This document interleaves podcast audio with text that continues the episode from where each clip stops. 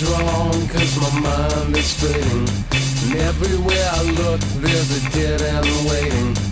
Temperatures dropping at the rotten oasis, stealing kisses from the leprous faces. Hey, willkommen zur zehnten Folge des Erstsichtung Podcast. In dieser Folge geht es um The Big Sick von 2017. In der Hauptrolle Kumail Ninjani und Zoe Kazan spielt die zweite Hauptrolle. Ähm, Kumail Ninjani könnte man kennen, der ist nämlich Stand-up-Comedian aus Pakistan.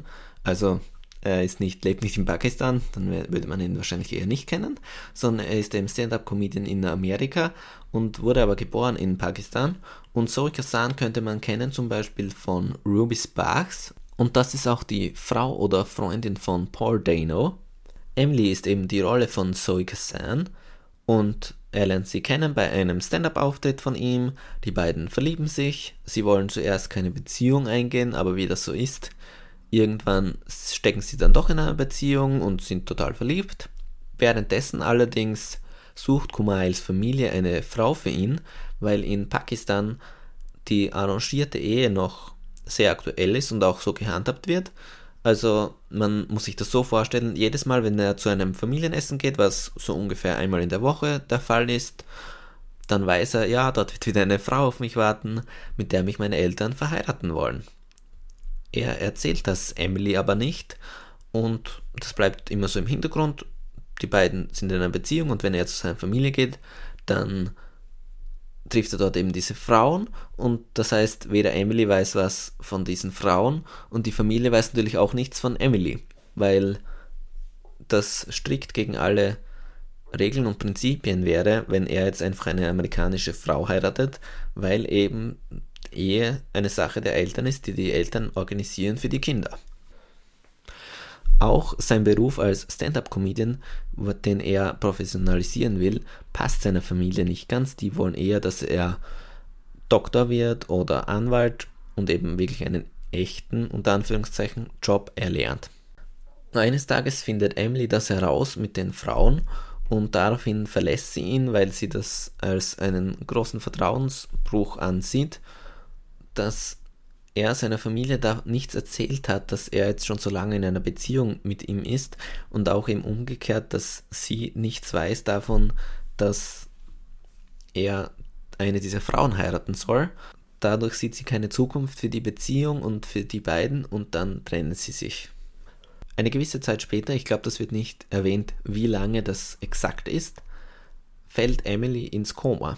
Man weiß nicht warum, die Ärzte rätseln und suchen eine Lösung und den Grund dafür. Allerdings wird daraufhin Kumail ins Krankenhaus gerufen und muss dort dann eine wichtige Entscheidung treffen, weil die Ärzte eben sagen, ja, er ist jetzt die einzige Bezugsperson, es ist niemand da, die Eltern, die sind so weit weg, die sind in einem anderen Bundesstaat, die können das jetzt nicht entscheiden, da haben sie auch jetzt keine Nummer so schnell parat und das ist wirklich lebenswichtig, er muss jetzt eine Entscheidung treffen dann ist sie im Koma und Kumail lernt dann die Eltern kennen. Also die meiste Zeit des Films spielt dann, wenn Emily im Koma ist und Kumail mit dieser Situation umgeht und sich mit den Eltern gut versteht oder nicht gut versteht oder wie sich das dann eben entwickelt, diese Situation. Alles an sich hört sich jetzt mal so an, vielleicht wie eine typische Hollywood-Geschichte mit viel Kitsch, viel Drama, so auf die Tränendrüse gedrückt. Allerdings ist das überhaupt nicht so, weil es handelt sich hierbei um eine wahre Geschichte. Für Kumail ist das wirklich seine Lebensgeschichte. Also nicht seine Lebensgeschichte, aber das ist wirklich eine Geschichte, die ihm passiert ist, nämlich diese Emily, um die es da geht, die da im Koma ist, das ist seine Frau in Wirklichkeit. Ist jetzt vielleicht ein bisschen ein Spoiler, weil das heißt natürlich, man weiß, sie wacht am Ende auf.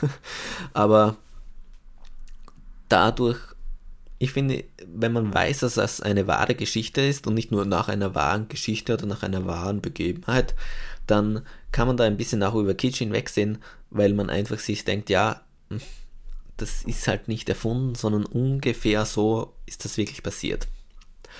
Und ebenfalls muss man noch sagen, das ist jetzt nicht ein rein romantischer Film, ein reiner Liebesfilm, sondern eben wirklich eine romantische Komödie. Dass er Stand-up-Comedian ist, merkt man schon, weil der Film auch wirklich sehr lustige Szenen hat und ein paar sehr gute Gags drinnen hat. Man sollte sich den Trailer vielleicht nicht ansehen, weil, wie das bei Comedy so ist, ein paar der besten Witze sind natürlich schon im Trailer. Und ja, mich hat der Film wirklich total begeistert und er spricht auch viele Themen an. Also das Leben zwischen zwei Kulturen, die Erwartungen der Familie im Gegensatz zu den eigenen Wünschen und Vorstellungen.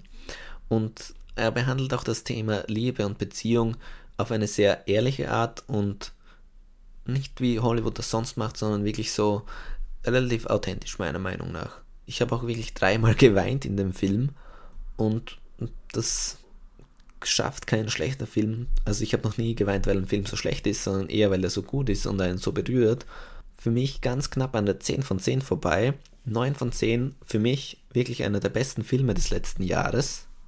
Und ja, auch wenn es die Folge vielleicht nicht so lange dauert, aber im Grunde habe ich jetzt alles dazu gesagt. Ich weiß nicht, was ich noch sagen soll. 9 von 10 unbedingt ansehen. Und ich habe den auch auf iTunes gesehen, im amerikanischen iTunes.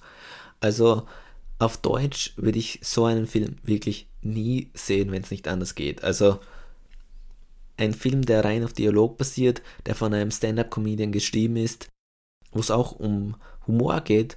Ich finde, das lässt sich einfach nicht so gut übersetzen und ich glaube nicht, dass der auf Deutsch so gut funktioniert wie im Original.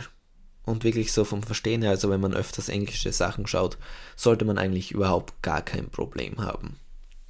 Ganz zum Schluss muss ich noch sagen, wenn ihr jetzt den gesehen habt, The Big Sick, dann möchte ich euch auch unbedingt die Serie Master of None auf Netflix empfehlen.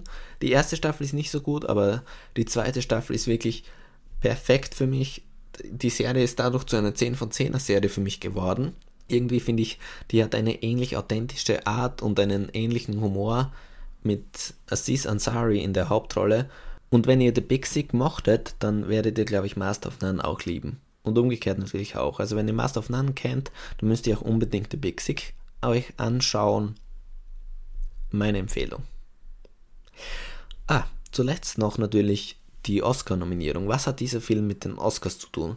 Der Film ist nominiert in der Kategorie Bestes Drehbuch und hat der Film dort eine Chance?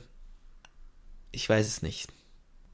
Also ich weiß nicht, wie gut wahre Geschichten in der Kategorie Bestes Drehbuch so performt haben bis jetzt bei den Oscars. Aber ich würde dem Film wirklich diesen Oscar wünschen, weil, wie gesagt, für mich ein 9 von 10er Film, mich hat er super toll berührt und er hat nur diese eine Nominierung. Meiner Meinung nach sollte der den gewinnen. Auch wenn ich nicht weiß, ob die Kategorie so stimmt, ob die so passt dafür, aber meiner Meinung nach Total verdient, egal welche Kategorie, der soll einfach den Oscar gewinnen. Super Film. Ja, das war's jetzt auch wieder für diese Folge. Bis nächste Woche. Oder vielleicht kommt sogar am Sonntag eine kleine Bonusfolge. Mal sehen. Und bis dahin. Tschüss. Got a devil's haircut in my mind. Got a devil's haircut.